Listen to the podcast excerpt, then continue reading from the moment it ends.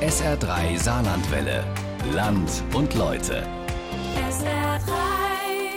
Mit Simin Sadegi im Studio. Das Saarland ist ein Autoland, aber immer mehr SaarländerInnen schwingen sich aufs Rad. Grund genug für uns, mal eine Woche lang auf das Thema Radeln im Saarland zu schauen. Und das haben wir in dieser Woche gemacht. Ja, wo sind die kritischen Stellen? Wo muss noch eine Lücke geschlossen werden? Was planen Städte und Gemeinden? Unser SR-Rechercheteam hat eine umfassende Befragung bei allen Kommunen im Saarland gemacht und war in Orten unterwegs, denen es noch hapert, aber auch da, wo viele engagierte Menschen jetzt schon was erreicht haben und den Radverkehr auf Vordermann Vordermann bringen. Die Fahrradoffensive. Wie fährt das Saarland Rad? Das ist unser Land und Leute heute von Marc-André Krupper, Niklas Resch und Linda Grothold. Letztes Jahr oder vorletztes Jahr ist hier einer tödlich verunglückt. Also ich meine, das sind ja nicht irgendwelche äh, Hautabschürfungen, sondern das sind ja ernsthafte Verletzungen. Wir werden keine holländischen Verhältnisse kriegen hier. Das darf man nicht erwarten. Dafür haben wir jahrzehntelang zu sehr für das Auto geplant. Ich glaube, diese ewige Diskrepanz zwischen Autofahrern und Fahrradfahrern, die gibt es schon immer, die wird es auch immer geben.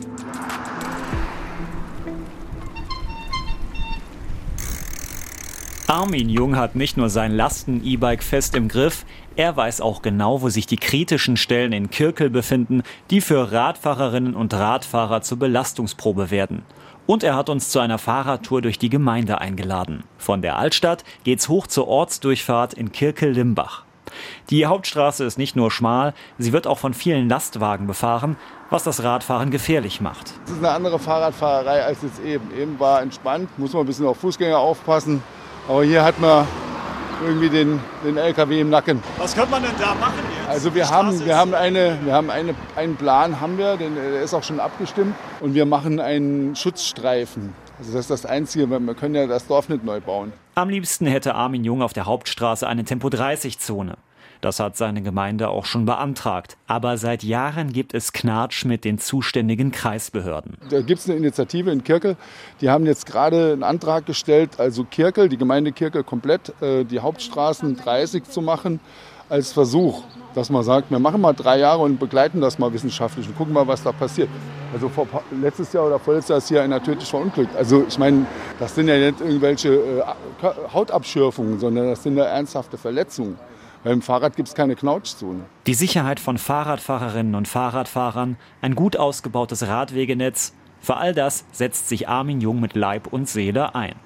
Eigentlich als Jugendpfleger eingestellt, ist er inzwischen auch Fahrradbeauftragter der Gemeinde Kirkel. Jetzt ganz aktuell kam das durch die Flüchtlingskrise. Ich habe hier Fahrräder eingesammelt, äh, bestimmt 500 und weiter verteilt, so in den letzten fünf Jahren. Dann stellte sich irgendwann die Frage so, was mache ich hier so beruflich auch noch weiter? Ne? Wie, wie lange will ich noch mit Kindern und Jugendlichen arbeiten? Und da kam dann irgendwann die Frage Fahrrad und zack bin ich da rein. Mit Erfolg. Beim letzten Fahrradklimatest vom ADFC hat die Gemeinde Kirkel die beste Note im Saarland bekommen. Auch dank ambitionierter Mitarbeiter wie Armin Jung. Ganz anders sieht die Situation in Saarbrücken aus. Furchtbar. Also gerade auf den Straßen fühlt man sich wirklich gar nicht sicher. Und was Radwege angeht, die gibt es leider nicht allzu oft in Saarbrücken. Ist ein bisschen schade. Die Landeshauptstadt belegt beim ADFC-Test unter ähnlich großen Städten deutschlandweit nur Platz 33 von 41. Viele Radfahrerinnen und Radfahrer bemängeln, dass sie sich unwohl oder sogar unsicher fühlen. Vor allem in der Innenstadt. Ein Grund, die Autofahrer halten den vorgeschriebenen Mindestabstand von 1,50 Meter nicht immer ein. Deshalb wage ich den Selbstversuch. Und zwar mit einer langen Schwimmnudel aus weichem Schaumstoff, festgemacht auf dem Gepäckträger als Abstandshalter. An den Stellen, wo es einen separaten Fahrradweg gibt, ist das Fahren entspannt. Sobald ich dann aber auf die Straße muss, wird es unangenehm. Ich komme so langsam ins Schwitzen und die Autofahrer hinter mir auch, denn die Schutzstreifen sind so schmal, dass ich mit meiner Abstandshilfe schon ziemlich in den Straßenverkehr reinrage. Die Autos müssen dann die Spur wechseln, um mich zu überholen oder an der Baustelle dann halt einfach hinter mir bleiben. An einigen Stellen verursache ich einen Stau oder stelle die Geduld der Autofahrer auf die Probe. Zwar werde ich nicht beschimpft, aber dafür ein zweimal angehupt. Mein Fazit? Radfahren in Saarbrücken geht, ist oftmals aber unangenehm. Die Autos kommen einem schon nah. Aber das liegt nicht immer daran, dass die Fahrerinnen und Fahrer rücksichtslos sind. Manchmal geht es einfach nicht anders, weil die Straßen zu eng sind. und stark befahren. Das Saarland ist nämlich immer noch ein Autoland.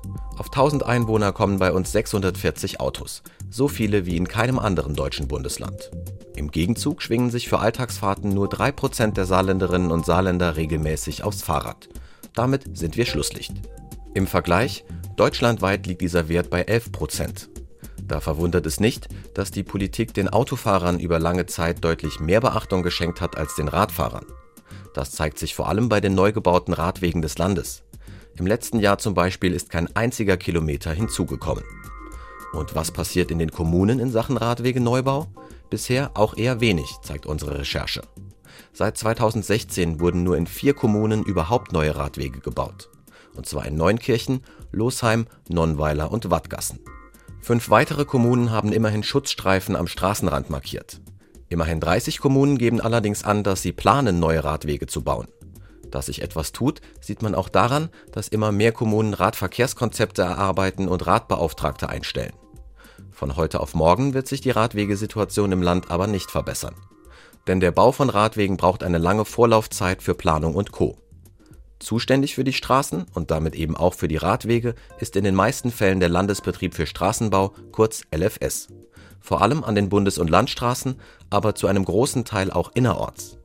Und beim LFS arbeiten zurzeit gerade einmal vier Ingenieurinnen und Ingenieure an der Planung der Radwege, saarlandweit.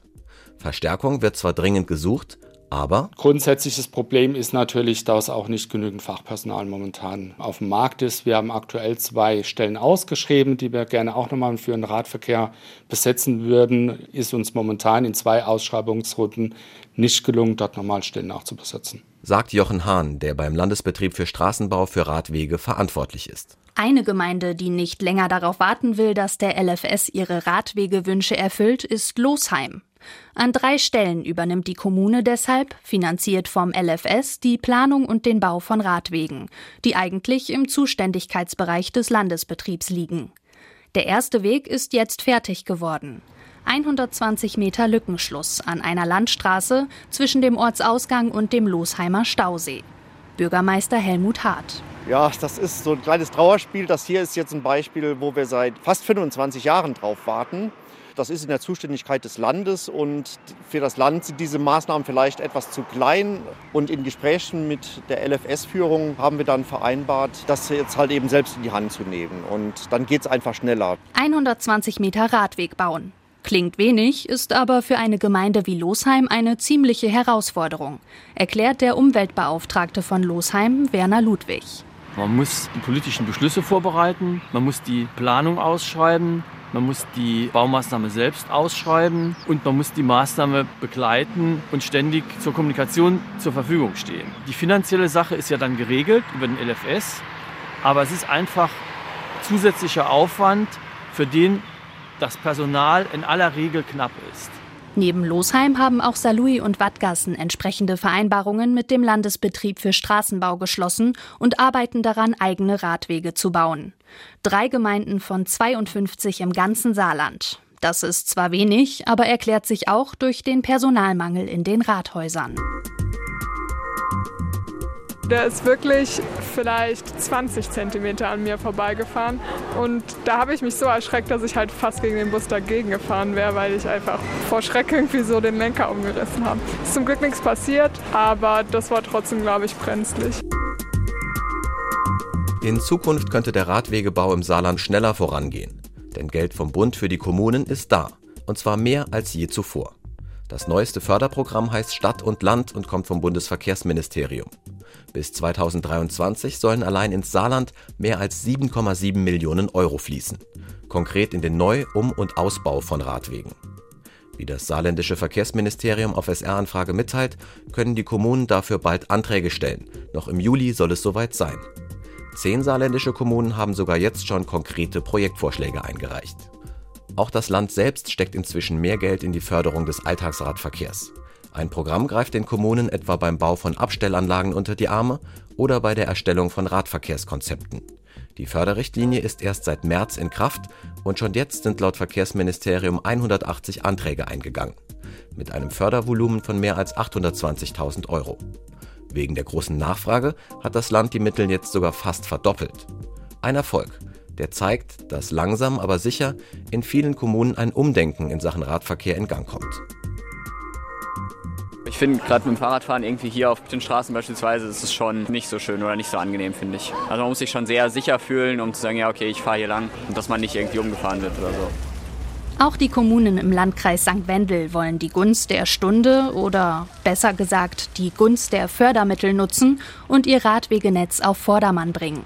Allerdings nicht jede Gemeinde für sich, sondern erstmals in einem gemeinsam ausgearbeiteten Radkonzept unter Projektleitung des Landkreises.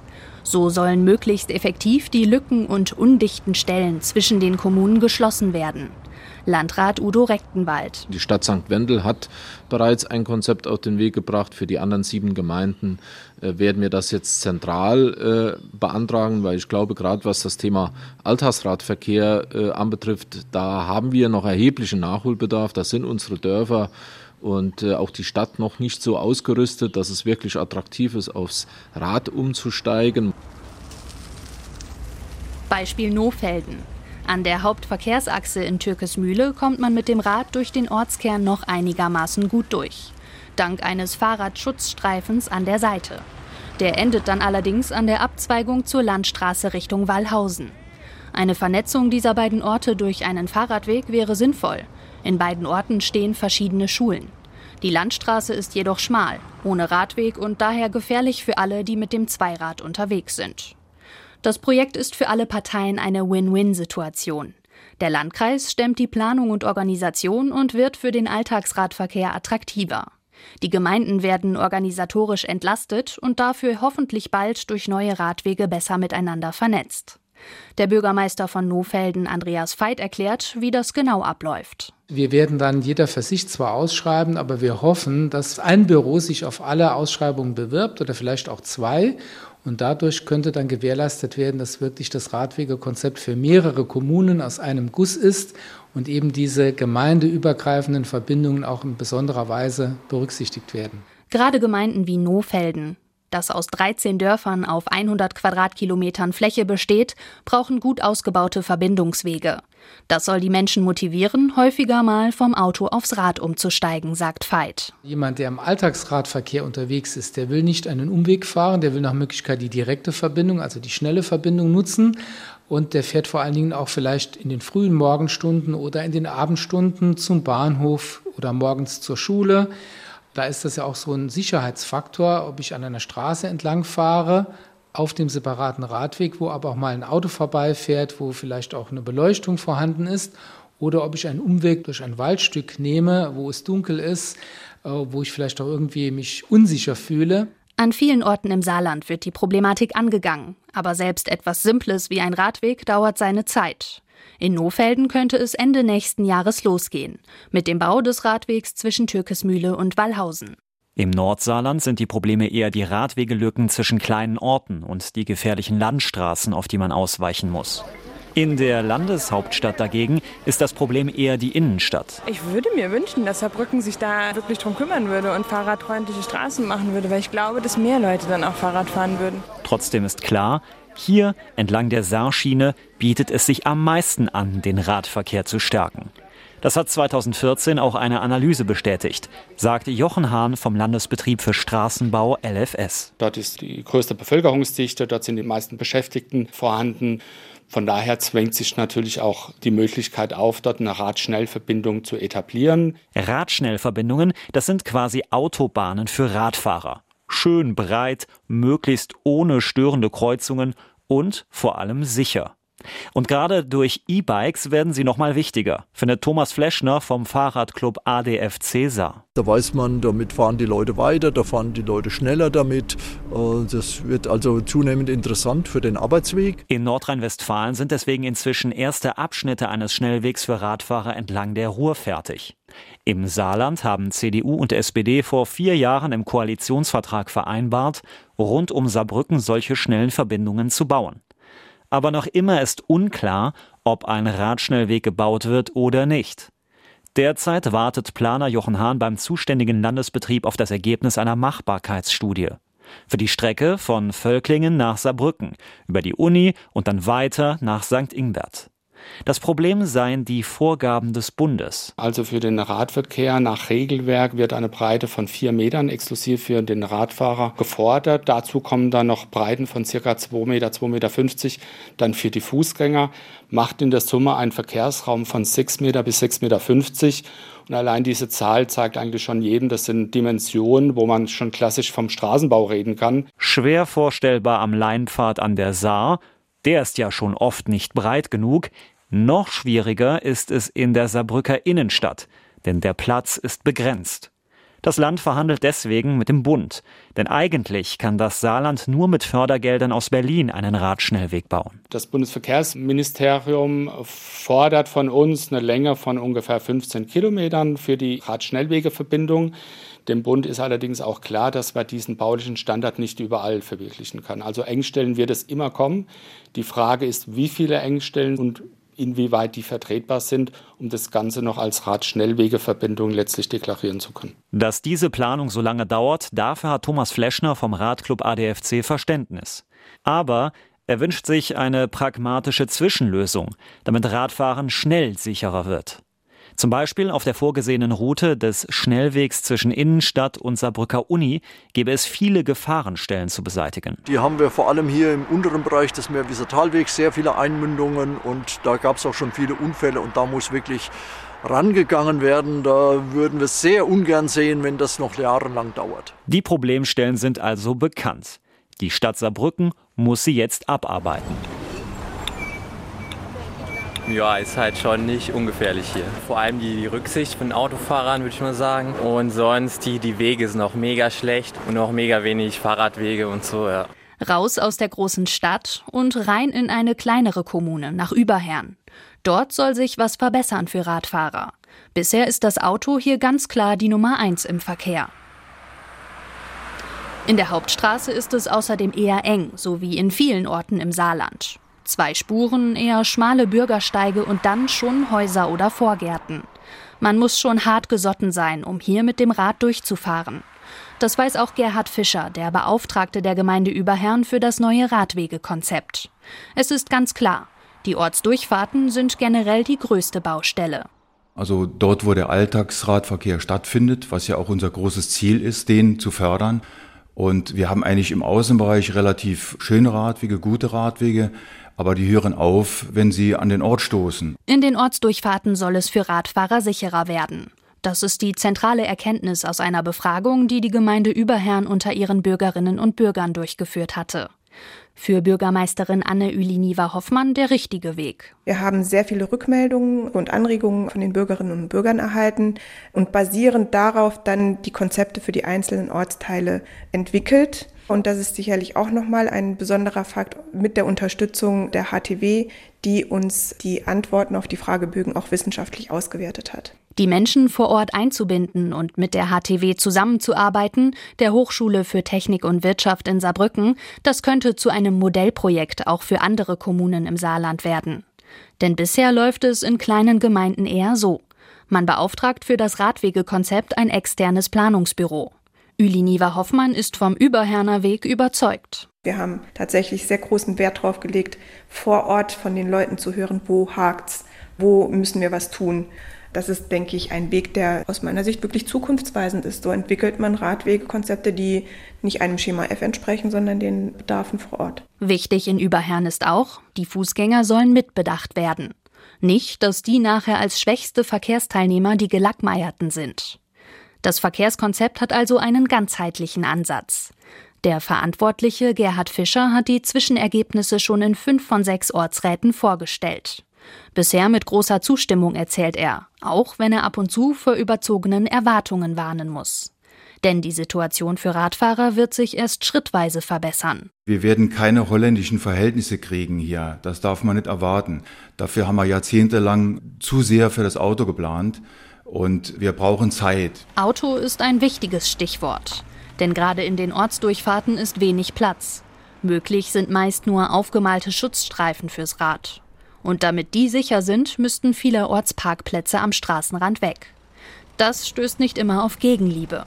Aber langfristig, findet Bürgermeisterin Üliniva Hoffmann, muss ein Umdenken stattfinden. Perspektivisch sollte es so sein, dass der Parkdruck nachlässt indem wir unser Radwegenetz verbessern. Dass eigentlich sich der Konflikt auch auf diese Art und Weise löst, dass man eben nicht, wenn man zur Papeterie fährt, wenn man gerade irgendwo was essen geht oder schnell in den Supermarkt reingeht, mit dem Auto immer vor dran hält, sondern dass man eben mit dem Fahrrad fährt. Noch ist das aber Zukunftsmusik. Denn im Moment arbeitet die Expertengruppe um Gerhard Fischer erstmal daran, das Konzept fertigzustellen.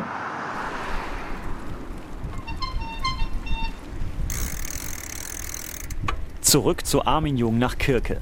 Dass es Zeit braucht, hat er auch festgestellt. Aber er ist schon ein paar Schritte weiter. Auch er hatte die Menschen vor Ort eingebunden und sie zu einem Treffen eingeladen. Aus ihren Ideen und Anregungen ist eine Prioritätenliste entstanden. Wir haben so Flipcharts gehabt und haben auch so eine Karte gemacht, äh, wo man Punkte kleben konnte, äh, was ist gut, was ist schlecht. Also schlecht war rot, ich, die Karte ist ziemlich rot. Und danach habe ich mir so eine Excel-Tabelle erstellt und habe verschiedene Kriterien so eingegeben. Was kostet das? Können wir das bezahlen? Wie ist die Umsetzbarkeit? Wer ist zuständig? Also habe so sieben, acht Kriterien gemacht und habe die dann noch grün, rot und gelb gemacht. Als rot gelten die akuten Probleme wie gravierende Schäden oder Lücken. Gelb sind weniger dringende Angelegenheiten und grün die bereits erledigten Radwegeprojekte. Ein Beispiel für grün ist der Fahrradweg, der Kirkel mit Homburg verbindet. Armin Jung hat dafür gesorgt, dass dieser komplett erschlossen wurde. An einem Waldabschnitt, an dem wir Halt machen, waren früher nur Schotter, Kies und Wurzeln. Jetzt ist die Strecke durchgehend asphaltiert. Auch für eine E-Bike-Ladestation im Stadtzentrum hat Armin Jung gesorgt. All das kostet ihn zum Teil aber auch Mühe und Geduld. Es ist leider immer noch so, dass das halt also in vielen Planungsbehörden das Auto nach wie vor die erste Rolle spielt und nicht das Fahrrad oder der Fußgänger. Das ist nach wie vor noch so. Die Leute arbeiten ja schon seit 20, 30 Jahren dort in der Behörde und äh, deswegen muss man halt immer gucken, dass da Sensibilität für Radwege oder für Fußgängerwege entsteht. Das nächste große Projekt hat aber gute Chancen auf breite Zustimmung zu stoßen.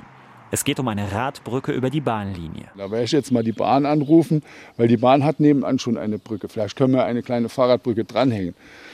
Synergieeffekte. Das ist so ein Projekt für die Zukunft. Das, nee, das, das gehe ich jetzt an. Da, da werden wir die mal die Woche fragen, was, was die antworten. So, ich weiß nicht. Kirkel ist, was das angeht, mit Fahrradmanager Armin Jung schon mal auf einem guten Weg. In Überherrn etwa soll das Radwegekonzept im Herbst fertig sein und dann vom Gemeinderat beschlossen werden. Für das nächste Jahr könnten dann Fördergelder beantragt werden. Zum Beispiel, um Schutzstreifen entlang der Hauptstraße einzurichten. Damit es sich nicht mehr so anhört, sondern eher auch mal so. Die SR-Berichterstattung über die Radwegesituation hat in den letzten Tagen zu vielen Reaktionen geführt. Insgesamt haben sich mehr als 650 Hörer, Zuschauer und Leser bei uns gemeldet. Viele haben uns Gefahrenstellen und Radwegelücken genannt. Daraus ist eine Saarland-Mängelkarte entstanden, die man sich auf unserer Internetseite sr.de anschauen kann. Auch auf den sozialen Medien wie Facebook oder Instagram wurde fleißig diskutiert. Dabei ging es nicht nur um die Infrastruktur wie mangelhafte Wege, sondern auch um das Verhalten von Verkehrsteilnehmern. Vorwürfe an Radfahrer, sie würden sich nicht an Verkehrsregeln halten und Autofahrer sowie Fußgängerinnen gefährden. Aber natürlich auch umgekehrt. Vorwürfe an Autofahrer, Radfahrer zu schneiden und unnötig in Gefahr zu bringen. Die Fronten scheinen hier teils sehr verhärtet. Das Verständnis füreinander lässt ganz offensichtlich zu wünschen übrig. Das führt uns zum Fazit. Es tut sich was im Saarland beim Radverkehr. Das zeigen viele unserer Beispiele. Dennoch, der Rückstand zu anderen Bundesländern ist teils enorm. Noch einmal zur Erinnerung. Nur drei Prozent der Alltagsfahrten hier werden mit dem Rad absolviert. Damit ist das Saarland deutschlandweit Schlusslicht. Und unsere Recherche zeigt auch, es rächt sich, dass das Radfahren in den vergangenen Jahrzehnten bei der Verkehrsplanung kaum mitgedacht wurde. So ist es denn auch kein Wunder, dass sich ernsthafte Verbesserungen erst ganz langsam einstellen. Und es drängt sich vielerorts der Eindruck auf, für eine echte Verkehrswende hin zum Rad müssten die politischen Entscheider noch radikaler vorgehen. Denn gerade in den Orten ist oft nicht genug Platz für alle Verkehrsteilnehmer, für Fußgänger, Radfahrer, Autos, Busse und Lastwagen. Es gibt keine oder kaum vielspurige Straßen, von denen man eben mal zwei für Radwege umwidmen kann. Wer es also wirklich ernst meint und viel mehr Menschen aufs Rad bringen will, der müsste an vielen Stellen die Autos verbannen. Das bedeutet Parkspuren entlang von Radwegen weg, um die Gefahr von Unfällen zu verringern.